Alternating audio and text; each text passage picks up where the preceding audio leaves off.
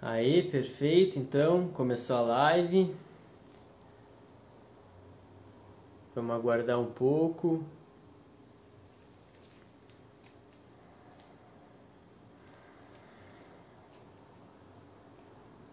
Uhum.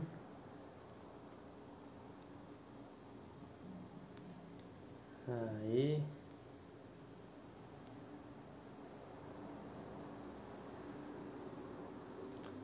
Certo.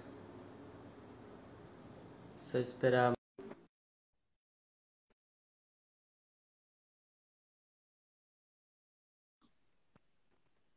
E tudo bem, Oiê, Amanda? tudo bom? Tudo bem, e você? Você tá me escutando tranquilo? Tá tudo certo a conexão? Tô escutando, e você, tá me escutando? Tô, perfeito, tá perfeito aí. Então, fechou. Aham. Não, tranquilo então. É, já que tá tudo certo, vamos começar já. Já com bastante conteúdo, tem bastante coisa para falar, né? Com então, é, só tem algumas pessoas que vão nos assistir que não te conhecem. Então, eu gostaria que tu começasse se apresentando primeiro. Oi, gente, para quem não me conhece, eu sou Amanda Ramalho, sou colega do João. Tô aí fazendo nutrição no sétimo período. Sou empresária, tenho a minha marca de chá, amo chá. É, e sou Uhum, fisiculturista também, da categoria biquíni. E, João, quero te agradecer aí pela, pelo convite, por estar participando dessa live. É um prazer poder estar falando sobre um assunto que eu gosto muito e que eu venho abordando cada vez mais no Instagram. Vocês veem por aí, né? Que eu estou gostando bastante de falar sobre isso. Então, obrigada pela oportunidade. Não, perfeito. Eu te agradeço por ter aceitado esse convite, né? Porque transtorno alimentar é uma coisa que vem crescendo muito, vem, vem aumentando cada vez mais o número de casos. E no fisiculturismo, a gente vai até conversar Verdade. aqui, tu já deve ter visto bastante acontecer isso, né? Então, é, então vamos, vamos direto agora pro conteúdo. Eu queria te perguntar como é que tu entrou no fisiculturismo? Como é que é a sua história? Quantas competições? Qual categoria foi? Como é que foi isso aí? Então tá, vamos lá. É, eu comecei a competir na categoria biquíni mesmo, fui direto para a categoria biquíni. Foi em dezembro de Uhum. 2015. É, foi um susto assim mesmo. Ali, eu, em julho, eu, come- eu descobri que eu queria competir e comecei a minha preparação. É, mas Uhum. assim, eu vou ser bem sincera, quando eu comecei a fazer a preparação, eu pensei, não, é, só vou para brincar, só vou para ter experiência, e mas não vai dar em nada, eu não tenho. é, pensava que eu não tinha competência de ter um shape tão, tão bom me comparado às meninas, né? Aham. Então, assim, eu comecei pensando, só vou por experiência, eu nem vou me classificar, vai ser o primeiro e último.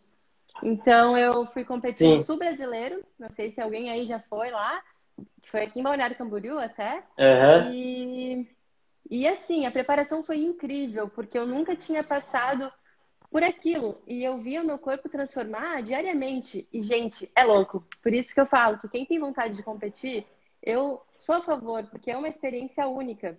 Eu comecei a ver o meu corpo me transformar diariamente. Eu olhava um dia, ele estava de um jeito, eu acordava no outro dia, estava de outro. Ficava, Sim. caraca, Perfeito, tá né? É, Não, no- Não, é principalmente muito ali no pré-contest, né? Aqui o treinador Exatamente. David Turt, meu amigo, falou aqui que já participou do brasileiro. que já legal, participou algumas é. vezes, né, David? E Então, o que tu falou ali do. com... Com, Desculpa, com interrompendo. bastante. Não, tranquilo. Ali no pré-contest, principalmente, né, vai acontecendo muita coisa. Então, de um dia para o outro, tu já vai percebendo totalmente a diferença da, do Com teu certeza. corpo, né? É algo É, absurdo. É absurdo. É absurdo mesmo. As últimas quatro semanas, tu, tu vê a mudança assim de uma forma muito grande. Tu falava, cara, não sou eu. Tu pensa assim, né? Então, foi uma experiência incrível de tu ver assim a mudança e foi aí que eu me apaixonei mesmo pela nutrição esportiva, de ver como tem estratégias que fazem o teu corpo evoluir assim, sabe? Então, foi uma experiência Sim. incrível, foi meu primeiro campeonato, que eu fiquei em segundo lugar, que eu achava que eu nem ia me classificar. E aí veio a minha paixão pelo esporte. Aí no total eu competi, se eu não me engano, foram 11 competições. Competi até Uhum. 2018 na categoria biquíni. que é uma categoria mais fitness, assim, mais fininha, elas não Sim. são com tão musculosas, né? São mais proporcionais, assim. A gente diz que elas são mais softs, que são mais. não com muita marcação, sabe? Muita definição. Então, uhum. essa é a categoria biquíni. Não, perfeito. Só para te complementar ali, uh, e tudo isso a gente faz simplesmente com comida, né? É treinamento e alimentação. E o nosso corpo ele pode mudar eh, de uma hora para outra. Isso que eu acho mais incrível. Exatamente. E também a gente percebe Exatamente. os efeitos da alimentação até de forma aguda, né? Por exemplo, se a gente vai ali numa, no rodízio de pizza, a gente já sente, já se sente meio lesado ali na hora, praticamente. A gente come um prato de salada, uma coisa mais é leve, verdade. a gente já se sente um pouco mais, com um humor um pouco melhor. E também essa questão da, de, da modulação corporal, né, da estética, a gente faz tudo com comida praticamente. Isso eu acho incrível. E, é... pô, tu falou ali que... A alimentação é incrível. Sim, pô, demais. E tu falou então que começou em 2015 e parou ali em 2018, né? E foram 11 competições, então, tipo, é muita coisa. Foram. Tava praticamente é em pré-contest o tempo inteiro. É, não, com certeza. Eu já saía de um campeonato e já avisava outro, já sabia. Já saía e já me preparava para um próximo campeonato. Então foi e, aí vários. E todas as suas. To, todas as suas preparações foram tranquilas ou teve algumas que foram mais radicais? Como é que, assim, como é que foi isso, essa. É, eu, eu acho que assim, a primeira foi um pouco mais radical, porque a gente não conhecia muito bem o meu metabolismo, como que meu corpo ia reagir, então não tinha muito uhum. espaço uhum. para erros, porque ainda a gente tinha esse receio, sabe? Então ela foi Sim. mais, mais assim severa, mas aí as próximas a gente foi conhecendo, viu que o meu corpo ele respondia mais rápido, então foi mais tranquilo, eu tinha refeições livres toda semana, quando terminava o campeonato, eu podia me dar o luxo de comer algumas coisinhas que eu gostava. Me alimentava melhor. Porém, a minha última competição foi um pouquinho mais rigorosa nos treinos, na dieta. Então, essa última competição foi mais, mais punk, assim, digamos. Sim. Uh, e ao longo desses três anos ali, tu viu bastante coisa no fisiculturismo, assim? Porque já que o tema é transtorno alimentar, eu queria saber mais um pouco disso, sobre os transtornos que tu conseguiu enxergar no fisiculturismo, e até mesmo em ti, né? Se teve alguma fase entre essas 11 competições, entre esses três anos, que tu sofreu alguma algum momento de compulsão, ou então algum momento de distúrbio de imagem, algo assim? Então, para falar bem a verdade, meu processo foi como eu sempre tinha uma outra competição, eu entrei num estado que eu chamo de flow, que é um estado que tu vai, que vai tudo fluindo, sabe? Tu vai competindo, uhum. tu vai se preparando e parece tudo tranquilo, assim. Tu, eu já tinha escutado falar de algumas atletas que teve transtornos, e tudo mais, mas não tinha acontecido comigo. O que acontecia, o que aconteceu foi um pouco de vigorexia. Tu, tu sabe, né, João, que é? Se tu quiser até explicar um pouco pro pessoal o que é vigorexia. Uhum. Ah, claro, a vigorexia é, é um transtorno de imagem, né? Que a pessoa lá, às vezes, está com um corpo muito bom, excelente, mas se olha no espelho, se acha meio gordo, ou então acaba se achando magro demais, fraco demais. E é difícil dela se perceber, né? As pessoas ao redor devem, uh, falam normalmente bastante, pô, tu, tu tá com um corpo bacana e a pessoa sempre acha, sempre pensa pelo lado negativo nessa questão do, da, do corpo, né? E Exatamente, ela nunca está e... satisfeita, né? Sim, e tu acha que é isso... comum isso no fisiculturismo?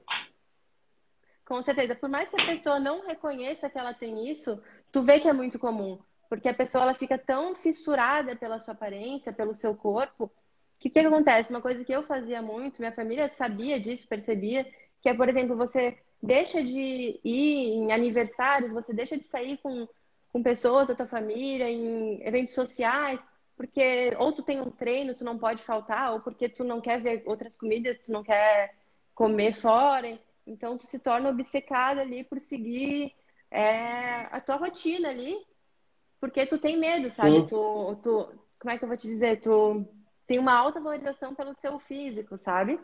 Então, tu uhum. vê muito isso no fisiculturismo. Então, eu com certeza passei um pouco por isso.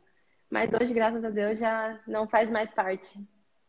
Não, perfeito. Uh, isso aí eu, eu, noto bastante, não, uh, não só no, em atletas de, de alta performance ali do fisiculturismo, mas às vezes em pessoas que gostam simplesmente ali da musculação, de fazer dieta, que acaba acontecendo um isolamento social, né? Por causa da dieta, por causa do treinamento, a pessoa às vezes deixa de, de, de ir para um evento, ou então passar até mesmo um tempo com a família, com a namorada, com o namorado, e acaba se isolando um pouco, uhum. né, devido a esse contexto todo da, do fisiculturismo ali, de, do, do culto ao corpo, né? Exatamente. É, na verdade, tem até uma outra, um transtorno que, que chama ortorexia, né? Que a pessoa ela não aceita comer nada que não seja da dieta dela, que tem que ser preparada, exato, tem que ser preparada por ela. Então ela entra nessa uhum. neura, sabe? Então, para ela, é, exatamente. um lugar fora é uma coisa assim, né? Não, a ortorexia. A... Sim, bah, a ortorexia, para quem não sabe, é, é, é um transtorno também que a pessoa tem que comer o mais saudável possível.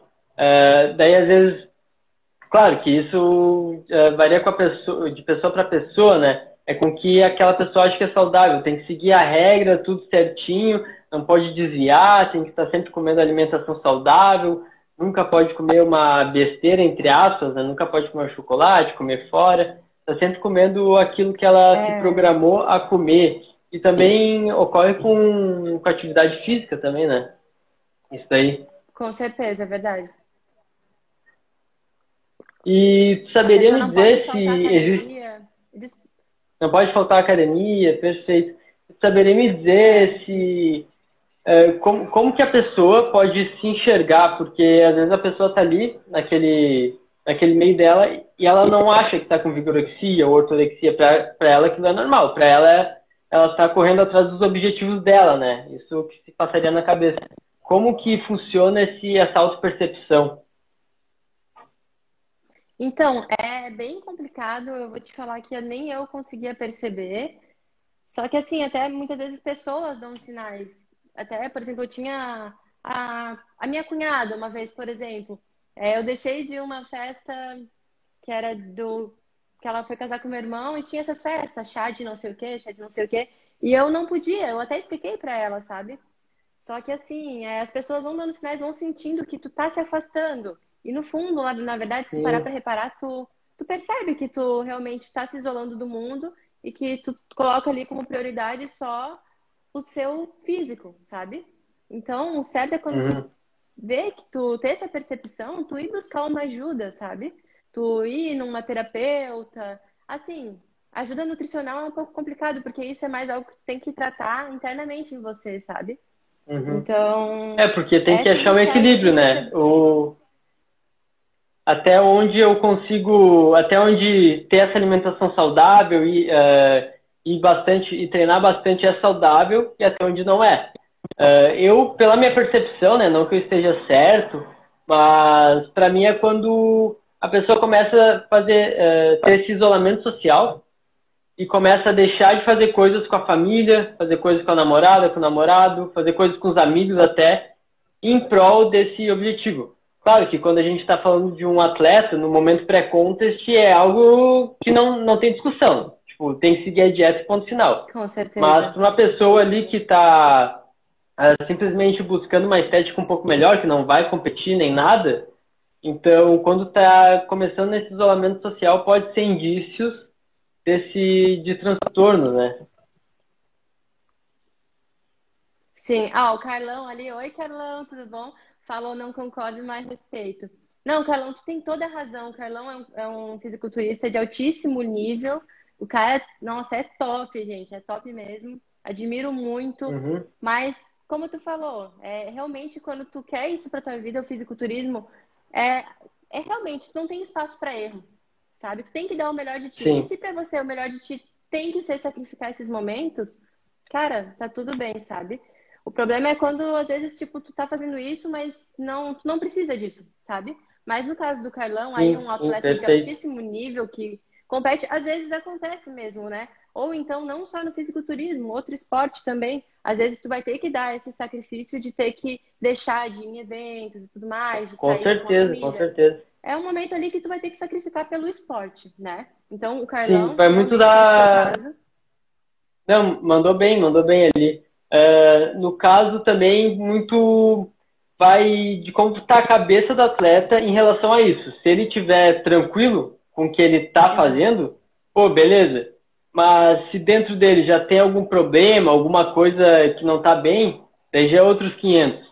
E até mesmo pode acontecer da, de como, se, se ele não estiver levando essa preparação muito bem, a compulsão pós-campeonato, né? Que é um problema enorme, porque levou tanto tempo, tanto esforço para fazer uma preparação. Beleza, participou do campeonato, pode ter ido bem ou não, mas depois do campeonato estragou tudo, teve aquele efeito rebote e vai ter que fazer uma dieta um pouco, um pouco não, às vezes muito mais restritiva, ter proto, uh, protocolo de treinamento muito mais intenso para recuperar esse efeito rebote, né?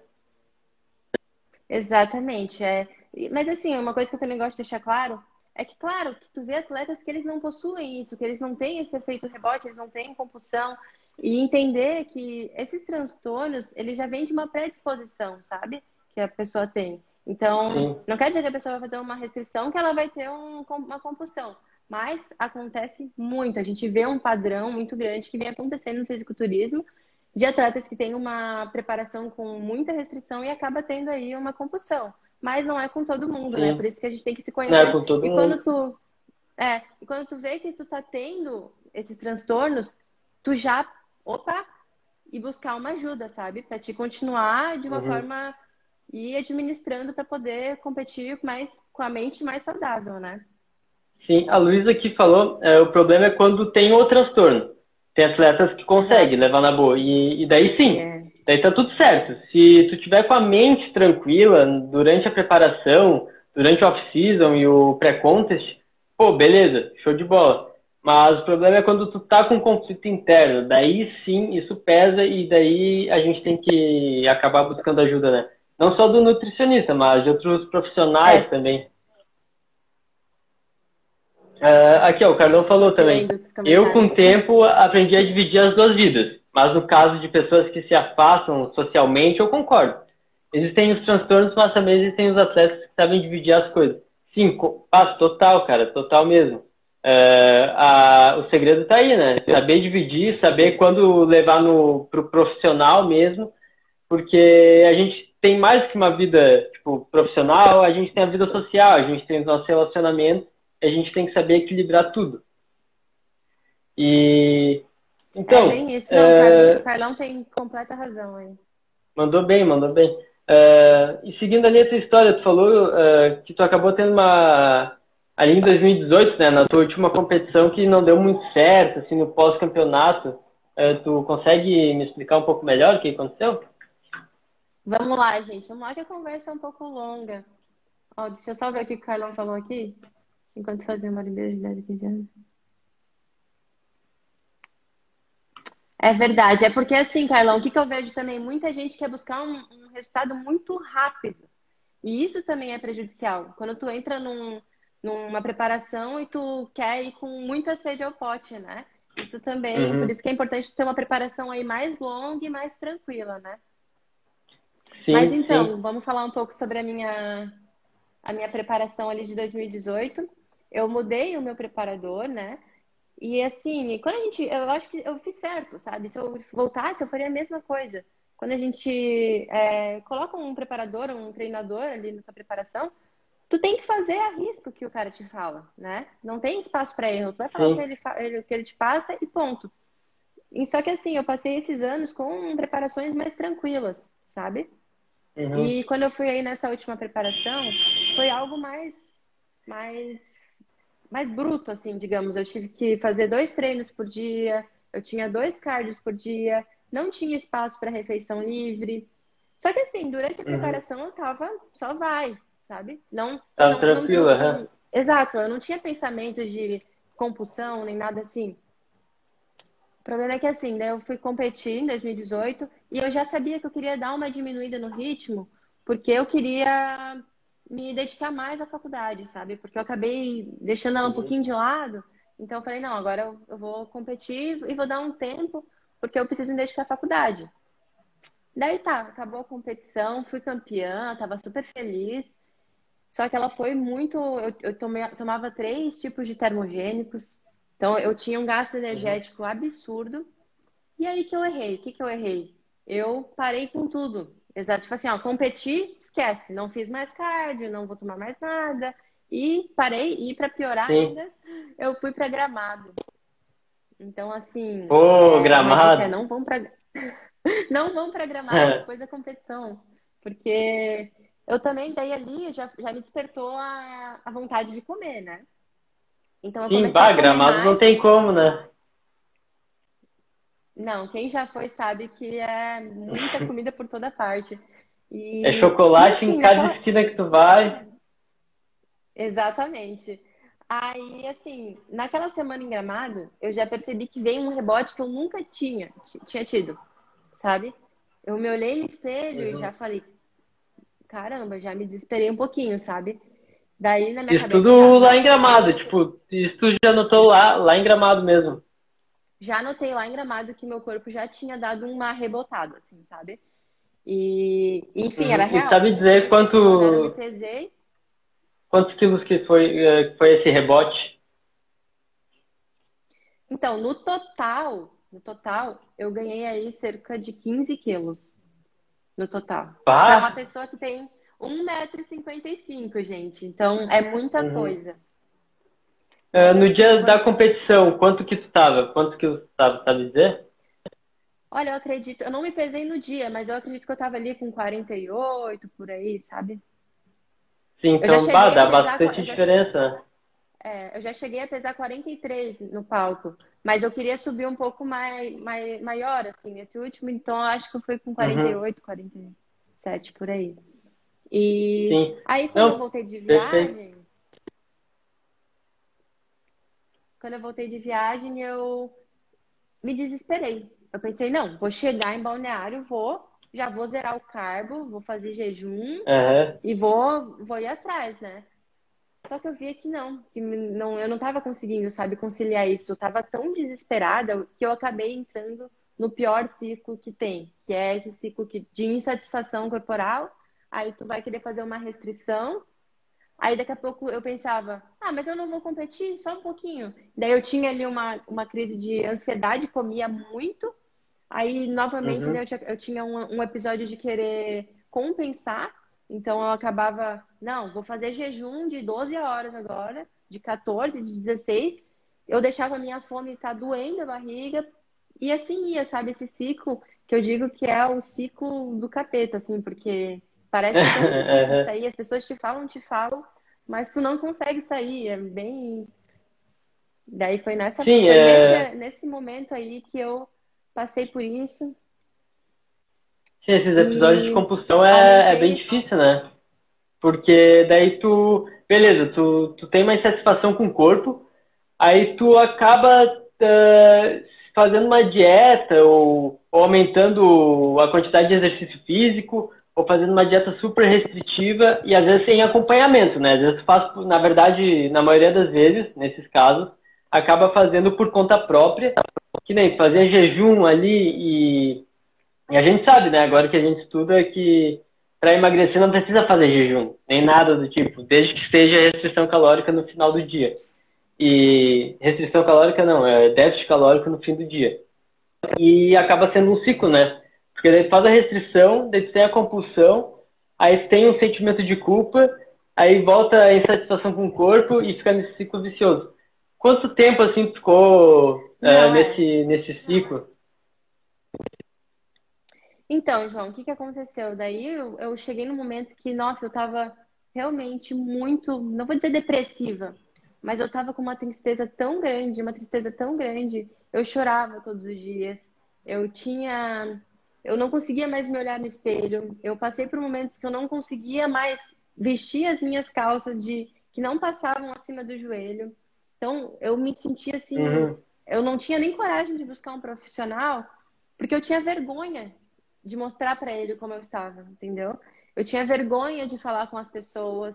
Para quem vinha me perguntar qualquer coisa, eu queria esconder aquilo. Eu falava, não, tá tudo bem, só não quero mais competir e tudo mais. E, Mas no fundo, assim, eu tava muito triste, eu tava muito, muito triste. Eu me senti, assim, com autoestima muito baixa. Eu sentia que eu não, que nada na minha vida dava certo. Então, eu quero, eu quero falar bem uhum. esses pontos, porque eu sei que muita gente passa por isso, eu sei que é muito difícil. Só que em nenhum momento eu desisti de mim, sabe? Eu, eu tava muito triste, mas eu falei, não, eu preciso dar um jeito, eu preciso dar uma volta por cima. Então, eu fiquei aí esse um ano e meio, mais ou menos, nesse, nesse ciclo, nisso, até que eu comecei a mudar os meus comportamentos. Eu falei, Amanda, chega, não não tá dando certo tu fazer essas atitudes bruscas, uhum. não tá dando certo. É, Por que que tu foi a tua foi a tua própria consciência que levou o gatilho ou teve alguma outra coisa externa que te fez ter esse gatilho, esse estalo de, pô, vou mudar, eu preciso mudar? Não, então eu comecei a, a, ler mais sobre isso, porque eu vi que eu estava com problema, sabe, João? Por uhum. mais que. Teria sido muito mais rápido se eu tivesse buscado ajuda, com certeza. Mas então eu comecei a buscar ajuda, né? Comecei a. Eu comprei um livro, fui lendo, e eu vi que o caminho não era fazer uma dieta restrita, sabe? Não, eu cheguei a pensar em competir de novo só para voltar ao meu corpo. Então tu pensa o estado que eu estava. Sim. Sabe? Sim. Então, e era capaz de, se tivesse feito isso, ter piorado, né? Ter piorado esses teus é sintomas, essa, essa, todo esse transtorno, né? E, bah, agora que tu falou sobre quando tu percebeu que o, que o ponto não era fazer dieta restritiva, tu fez uma publicação que eu achei espetacular, que eu acho que foi a tua última publicação no Insta, que é sobre os alimentos permitidos e proibidos. Daí, num lado, tá os alimentos permitidos, todos. Daí, do outro lado, os alimentos proibidos, nenhum. Então, bah, achei excelente. Nenhum. E deve ser assim mesmo, né? Não, não precisa uh, excluir nenhum tipo de alimento. Se tu gosta de um alimento, eu até vejo tu comer doce de leite aí quando tu posta nos teus stories uh, sobre a tua dieta. E mesmo assim tu tá emagrecendo, né? Então é importante colocar isso em pauta de que não existe alimento que vai te engordar, nem alimento que vai te emagrecer. Porque assim como comer salada não vai te emagrecer, comer chocolate também não vai te engordar. Tudo vai depender da, do contexto geral da dieta. Com certeza. E quando eu tive consciência, ó, só para dizer obrigada, Carlão. Você também é uma pessoa incrível, muito querida, muito é muito bom aí ter você como amigo, tá bom? Obrigada. Mas assim, assim que eu tive a consciência que não era um alimento que ia me trazer grandes prejuízos, sabe? Vamos, vou, vou dar um exemplo, porque isso às vezes tem que entrar na, na cabeça da pessoa, porque quando tu tem esses, essas compulsões e esse pensamento, é, muitas vezes tu tem aquele pensamento de tudo ou nada, né? Que é o seguinte, agora porque uhum. eu comi um pedacinho de chocolate, eu vou comer tudo que tiver na minha frente, porque agora foi, né? Então. Pá, isso aí, daí isso aí que acaba um efeito bola de neve, né, mano? E é aí que tá o problema. Esse é o problema. Eu, e isso acontecia muito comigo.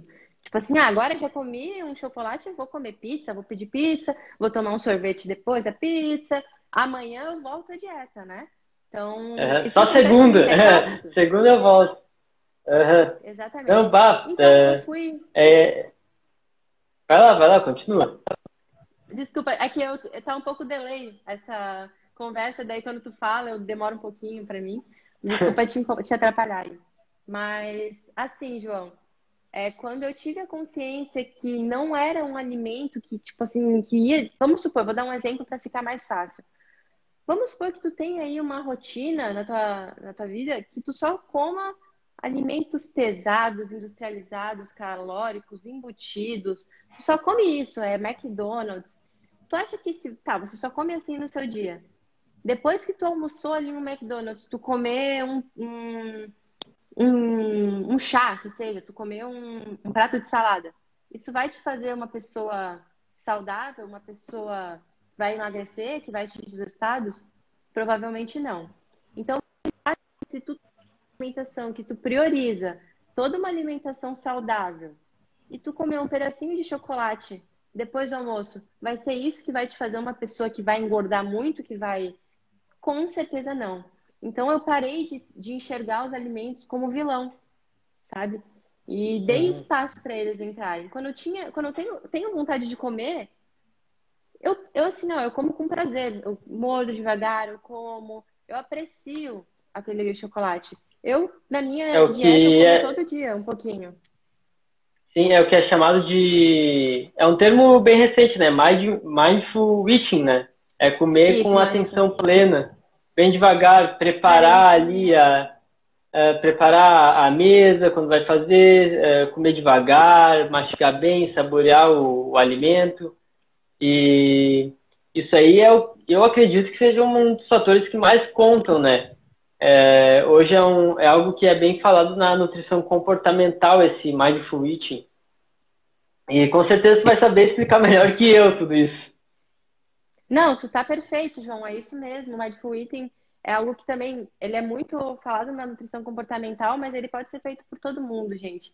Na hora que tu fizer ali uma, uma, uma refeição, tu preparar um ambiente para você, tu fazer uma mesa bonita, um prato bonito, ter um, é um momento sagrado ali para você, sabe? Tu comer com calma, levar tempo, ver, sentir as texturas, sentir os gostos, sabe? E já foi comprovado que quando tu come dessa maneira, que, eu, que é com atenção plena só naquele momento, tu libera dopamina, né? Que é um uhum. que, é, que te dá prazer, né? E tu libera Sim. mais, porque assim, quando tu vai comer, tu também libera dopamina. Né? Isso é para nossa sobrevivência. A gente precisa gostar de comer, porque senão a gente não sobreviveria, não ia lembrar de comer. Então, toda vez que a gente come, a gente está aí liberando dopamina. Mas foi comprovado, já tem artigo que fala que ali no Mindful Eating tu consegue liberar dopamina mais rápido. Então, é um, uma forma também de tu sentir esse prazer também, sabe? Na hora de comer. Então, eu gosto muito da atenção plena na hora de, de fazer a refeição.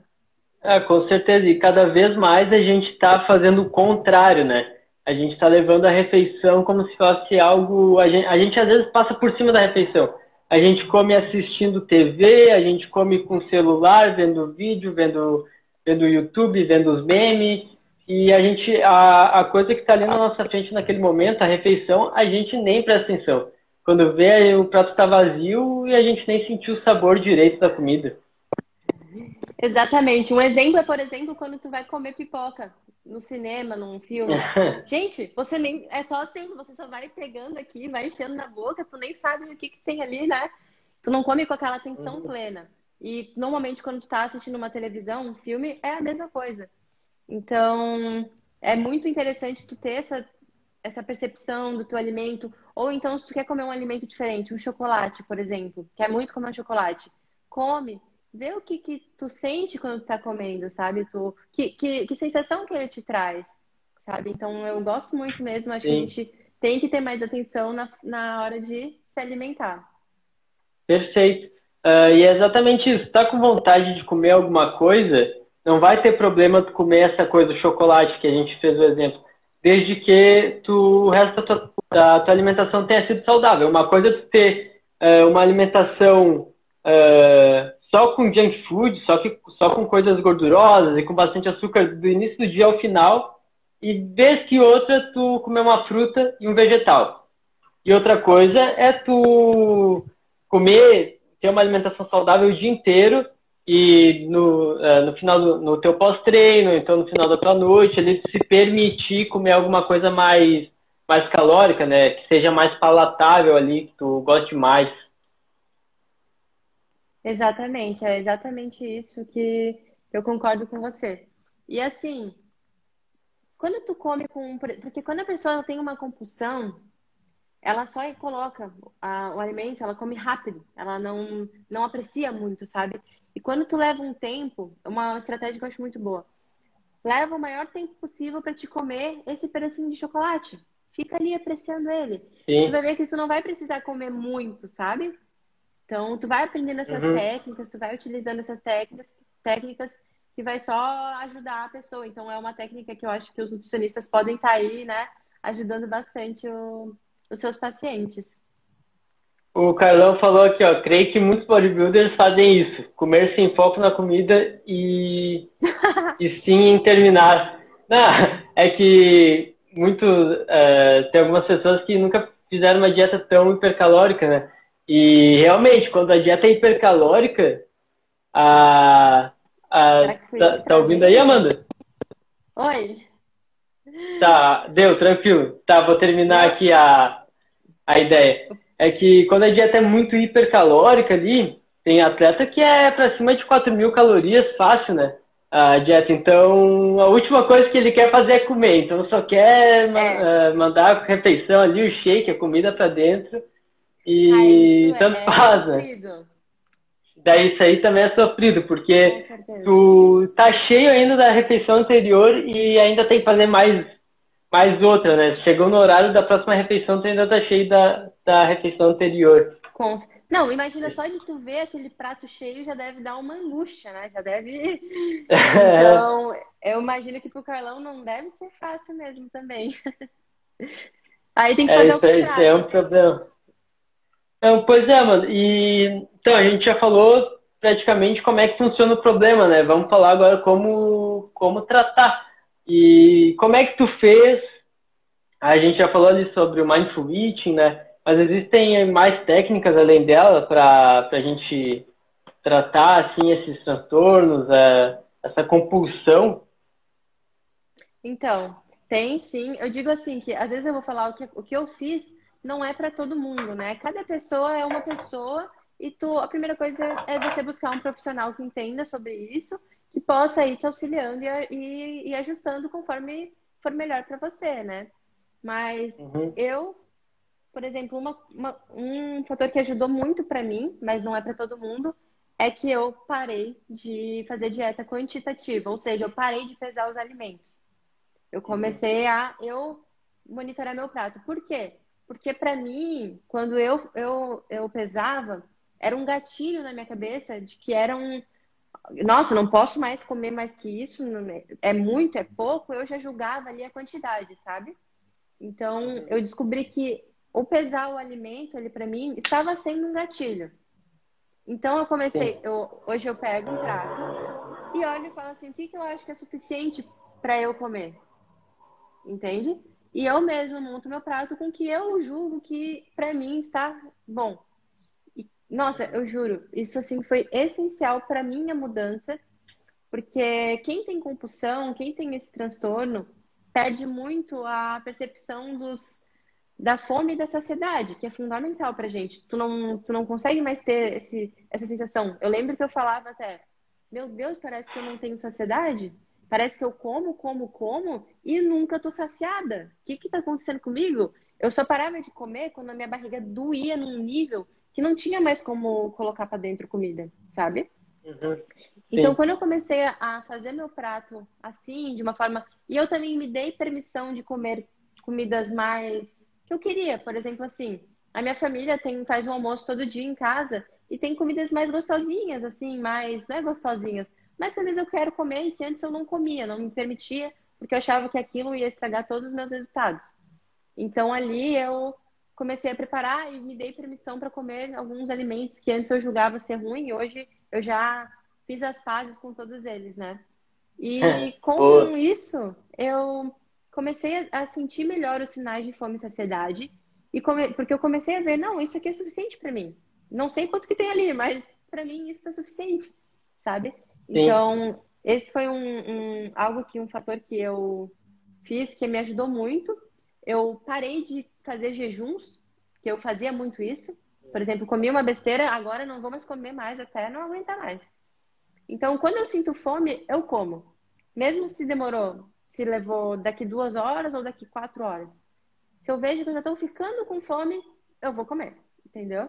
Então, Sim, são... Isso continua emagrecendo, né? E gradativamente, todo dia, tá bem melhor desse jeito na, na questão como tu leva a tua rotina, né?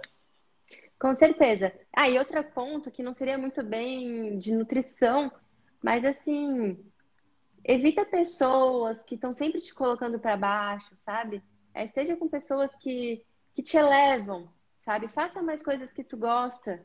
Por exemplo, daí eu comecei a treinar com o meu personal queridíssimo Carlão, um profissional assim, ó, sensacional. Eu posso dizer que com ele ali tudo foi mudando, porque eu sou apaixonada por musculação, né? Doutor. É... Opa, voltou? E eu comecei a... Voltou. tá acabando a bateria. E eu comecei a treinar com o Carlão e, consequentemente, eu fui aumentando ali o meu gasto, gasto energético e fui me alimentando melhor.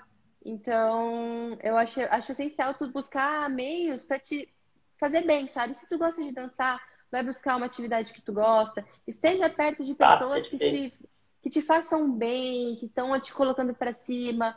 Porque eu sei que quando tu tem esses transtornos, quando tu tá nisso, a tua autoestima tá tão baixa, tu fica tão triste, tu fica tão para baixo, que a tua vontade é de ficar só dentro do quarto, trancada, no escuro, porque tu perde o tesão pela vida, sabe? Então eu busco, eu acho que isso também é muito importante a gente abordar. A pessoa buscar Não, meios aí. Com certeza.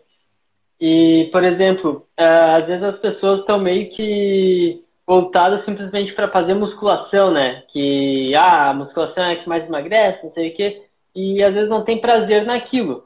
E acontece que tu tem que fazer atividade física que tu gosta. Se tu gosta de musculação, beleza. Se tu gosta de dançar, dança. Se tu gosta de caminhar, caminha. O importante é fazer aquele, aquela atividade que te dá prazer, porque desse jeito tu consegue levar a longo prazo, tu consegue fazer com, com maior frequência e consegue fazer por um maior tempo, né? Por um maior período de tempo. Isso que importa. Perfeito. É ter consistência. E outra coisa que tu falou, só queria te complementar, é sobre a pesagem ali, sobre a pesagem ou não pesagem. Qual, qual que é o melhor, né? E vai depender da pessoa, totalmente. Porque quando a gente fala para fins estéticos, é indiscutível que pesar o alimento é melhor, porque vai ser mais preciso. E se a gente não tem uma balança, a gente pode usar medidas caseiras, que é um pouco menos preciso, mas ainda funciona, ainda é uma maneira de medir. E se tu. Só que também essa parte de não pesar é muito importante para algumas pessoas. E funciona super bem, isso que importa. Então tem que adequar, né? É, para ver, é, no caso do nutricionista, perceber que tipo de perfil é a pessoa que está na frente dele e para a pessoa que vai fazer uma dieta também, saber, pô, é, se eu vou pesar, às vezes algumas pessoas se sentem um pouco pressionadas em ter que comer aquela quantidade deu e, é. e não é legal isso daí, né? Não, então, não pesar algumas vezes se, se torna um pouco mais interessante. Sim, é o que eu digo. Que assim, a pessoa que tem um transtorno, o nutricionista tem que primeiro tratar esse transtorno para depois ir caminhando, sabe? Por exemplo, eu parei de pesar, mas não quer dizer que eu não vou pesar o resto da minha vida. Eu acredito que em algum momento eu vou querer voltar. Só que às vezes na nutrição a gente precisa dar um passo para trás, quando a gente fala de transtornos, para poder dar vários para frente, entende? Então eu tive que dar esse passo para trás, parar de contar minhas calorias e tudo mais, ter uma dieta mais flexível. Mas olha só o quanto melhorou minha vida, sabe? Hoje eu me sinto tão mais Sim. leve, hoje eu nunca mais tive compulsões, eu nunca mais. Eu tô com a autoestima muito mais elevada, eu, tô, eu fiz as pazes com os alimentos, eu não vejo mais eles como vilões. Então, assim, eu tive que dar esse passinho para trás e agora eu vou indo, caminhando para frente, sabe? Então é importante a gente Ô, ter. O Gustavo perguntou aqui se tu não pesa nenhuma refeição hoje em dia. Gustavo, tu acredita que eu ainda não peso nenhuma? Faz um tempo aí, alguns meses, eu tô falando que eu vou voltar a pesar, só que eu ainda não tô 100% confiante de que. de pesar. Eu tô um pouco com, com receio, sabe? Porque eu já percebi que eu tenho uma predisposição a ter um transtorno aí. Então, eu não estou pesando. É, e pode ser que, como tu falou ali, uh, se, tu, se tu começar a pesar agora, sem ter se resolvido bem, pode ser que volte tudo, né? E, Pode. claro, se algum dia tu pensar em competir, vai ser indiscutível que vai ter que calcular milimetricamente o máximo que conseguir. Mas é, no momento, se não é o que tu quer. Com certeza, é porque no fisiculturismo, esse é um dos motivos que eu não sei se eu vou voltar a competir, sabe? Eu, não, eu tô tão bem, eu tô tão feliz assim. E eu tenho medo, sim, eu não tenho vergonha de admitir, de voltar a passar por tudo isso novamente, sabe? Uhum. E assim, o fisiculturismo não tem espaço para te errar se tu errar, Sim. tu pode até errar, mas tu não, não vai ser o melhor, né? Sim. Então. É, eu queria até te perguntar uma coisa. Tu acha que transtorno alimentar no fisiculturismo acontece muito? E por que que tu acha se, se acontece? Por que que tu acha que acontece tanto? Com certeza, no fisiculturismo acontece muito, justamente porque tem ali uma preparação muito rigorosa, né? E os atletas, eles acabam que supervalorizam muito o corpo, e tudo bem, é o, é o normal, porque tu vai mostrar o teu corpo ali, tu tem que tá, chegar num, num corpo X. E uma coisa que eu percebo, que isso aconteceu comigo, ali quando tu tá em preparação, cara, tu tá com aquele shape que tu nunca teve na vida, tu, tu vai postando para as pessoas, tu vê aquele monte de gente ali deixando o teu ego inflado, falando, nossa, como tu tá animal, como o teu shape tá irado, como o teu corpo tá perfeito. Tu fica inflado ali, né? Fica um sou toda. E quando acontece, tu sai da competição, tu acaba ali tendo aquele rebote e vai virando essa bola de neve, sabe, João? Então, uhum. tu, eu, por exemplo, isso aconteceu comigo em 2018, eu não vou mentir. Eu, meu corpo eu engordei muito, a minha autoestima foi lá pro chão, eu comecei a ter vergonha de mim e comecei a ter esses transtornos porque eu achava que eu tinha que mostrar que eu tinha um corpo perfeito, sabe? Eu tinha Sim. essa pressão de que tu tem a pressão de que tu tem um corpo perfeito, porque as pessoas uhum. se inspiram em você, porque as pessoas te admiram. Então eu tinha essa pressão de que eu não podia mostrar que eu, que eu não que eu tinha defeito, sabe? Então eu acho que o fisiculturismo acontece muito isso. Tu supervaloriza tanto o teu corpo que tu acha que teu corpo é tudo para você, sabe? Então é, eu acho que essa pressão acontece muito. Sim, e daí se tu sai da dieta, engorda um pouquinho assim só, quase nada, daí tua autoestima já vai lá para baixo, né? Tu já fica meio sem saber o que fazer, meio para baixo. E a gente é. tem que ter uma relação melhor, né? Tanto com o nosso corpo quanto com, com a comida. E acho com bem certeza. importante isso. Uh, a gente não falou sobre um, um transtorno que é bem recorrente, né? É a bulimia. Tu acha que acontece bastante também no fisiculturismo? Uh, e como é que funciona a bulimia exatamente? Só para a gente definir. Olha, acontece bastante, né? Principalmente com as mulheres, é, não só no fisiculturismo, né? Mas a gente vê aí muitas, vem crescendo bastante a bulimia, que normalmente ela vem logo depois de uma compulsão alimentar, né? A compulsão é ali quando tu perde o controle e tu acaba ingerindo cerca de 4 mil calorias num período de duas horas, tu vai comendo tudo que tem na tua frente.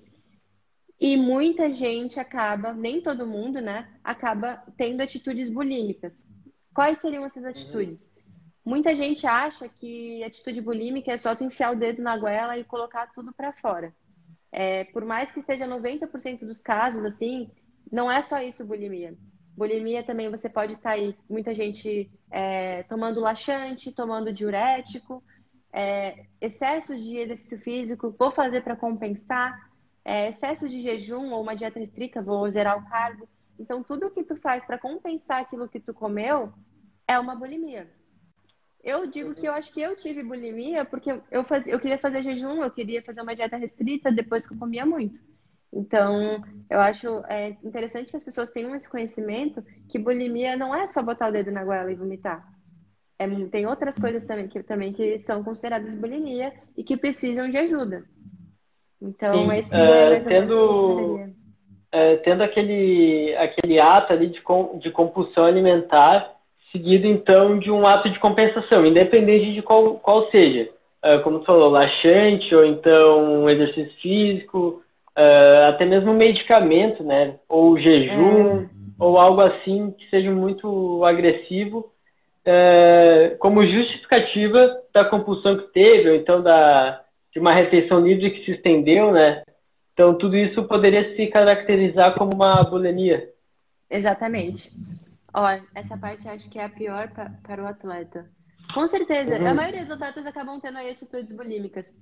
Quantas vezes tu vai comer lá um monte, daqui a pouco tu, meu Deus, amanhã vou zerar o carbo, vou ficar três horas na academia, vou fazer, vou fazer aeróbio em jejum, não sei o quê. Então, é. por mais que a pessoa talvez não saiba disso, ela tem bulimia. Ela teve ali um episódio de bulimia. Amanda, eu acho, acredito que faltam uns 10 minutos, então o nosso tempo está diminuindo. Uh, então, que, uh, queria te perguntar sobre autonomia alimentar, o que, que tu acha disso? Uh, é, Para uma pessoa assim que ou que passou por um transtorno, então que leva a alimentação ou quer ter uma relação com a alimentação um pouco melhor. Então, é... autonomia alimentar é basicamente isso que eu falei para você sobre eu não pesar mais os alimentos, eu ter ali a consciência do que eu acho que é melhor para mim e comer o que eu julgo ali que para mim eu quero, sabe? Só que assim, é lógico, é, não, é, não é tão simples para quem está no início. Eu sempre falo que no início ali do meu processo, em que eu resolvi parar de fazer dietas estritas, muito cardio, é, eu, não, eu não emagreci horrores. Eu demorei, muito pelo contrário. Às vezes no início do processo tu até dá uma engordadinha, porque tu ainda não tem esse controle na hora de ter uma autonomia alimentar.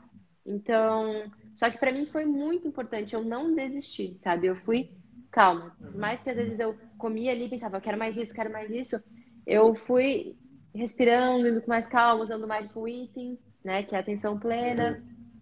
Mas assim, a autonomia alimentar é tu perceber o que que pra ti naquele momento tu quer se alimentar, claro, com bom senso, né? E tu vai fazendo isso diariamente até que chega um momento que tu não vai colocar nenhum alimento no pedestal. Sabe? Que muitas vezes a gente acaba colocando certos alimentos, tipo pizza, melhor alimento do mundo, chocolate. Tu vai, quando tu vai alinhando isso na tua rotina, tu vai chegar um momento que tu não vai ser aquele alimento que vai te trazer, sabe, um prazer extremo assim. E isso foi muito importante para mim. Hoje eu não tenho mais essa vontade enorme de comer besteira. Então a autonomia alimentar ela me ajudou muito nessa parte, vem me ajudando e eu acho bem interessante a, essa ferramenta também. Perfeito, né? É que também vale ressaltar que tu tá cursando nutrição, então para ti é algo que tu estuda, algo que tu vive há muito tempo. Então, para ti, tu, tu adquiriu essa autonomia alimentar de uma maneira um pouco mais fácil, né, digamos assim.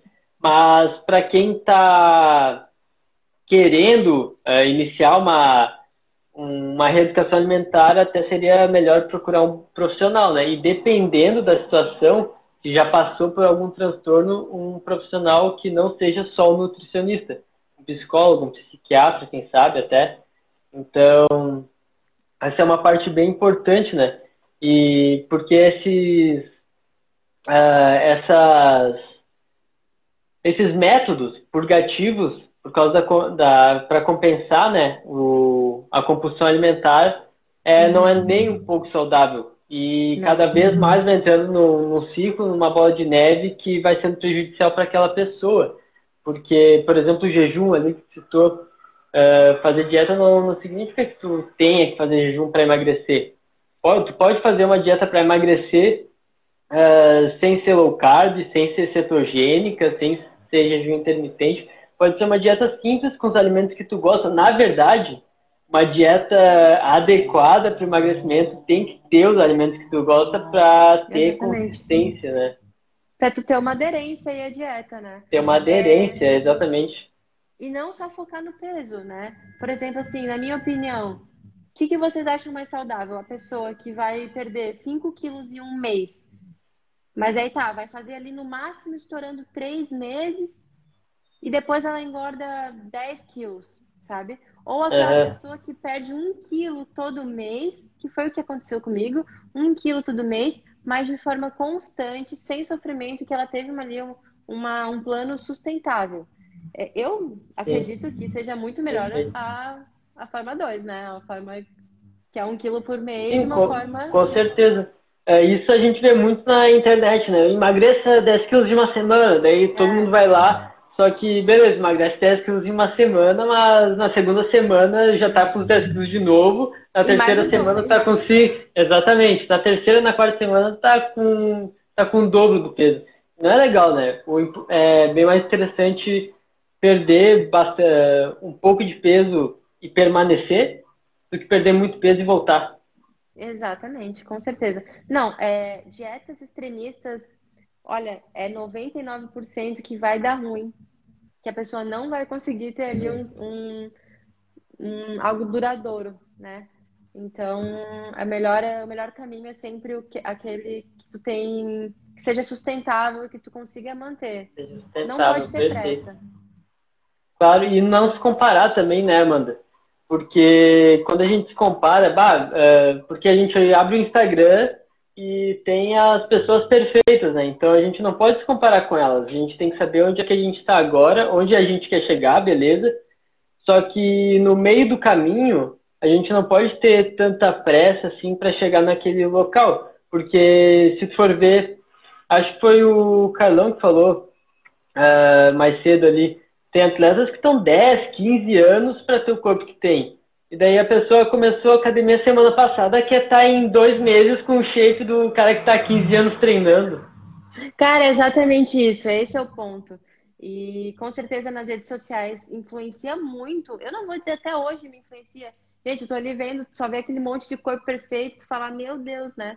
Então, uhum. só que a gente nunca sabe o que acontece por trás, a gente não sabe a história daquela pessoa. Então, ali a gente só posta o que quer, né? Só que muitas vezes essa cobrança que tem no Instagram, que tem nas redes sociais, a gente acaba também querendo buscar meios mais rápidos e, enfim, influencia muito mesmo as redes sociais. Ah, com certeza.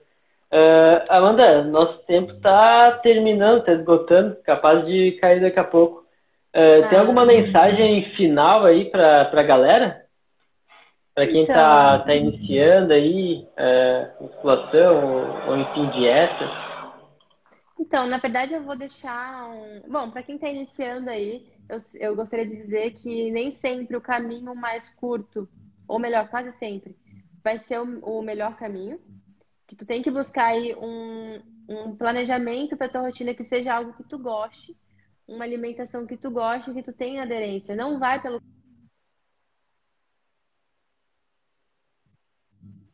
Opa, não, não escolha o caminho mais curto para ter resultados, resultados mais rápidos. Não busque atalhos, tá? Busque um. É, na verdade, é uma caminhada, demora, não desista, que tu vai ter aí resultados duradouros e vai evitar possíveis transtornos, né? E que a gente não quer aí, porque. E se tu tiver também, se você caiu, aconteceu, se levanta, busca ajuda e segue o baile.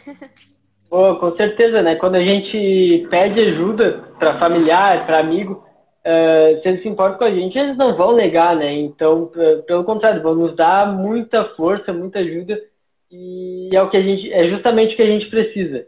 Então, se a gente está com algum problema, a gente precisa falar para os outros, para as pessoas mais próximas, para tentar nos auxiliar o máximo possível. A gente, a gente seguir o nosso caminho, né?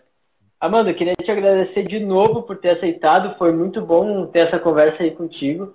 Uh, fico aberto também, se quiser me convidar para alguma outra live, porque a gente, teve, a gente falou bastante coisa e acredito até que vai faltar, né? Mas vai. já está terminando o tempo, pelo que eu estou vendo aqui.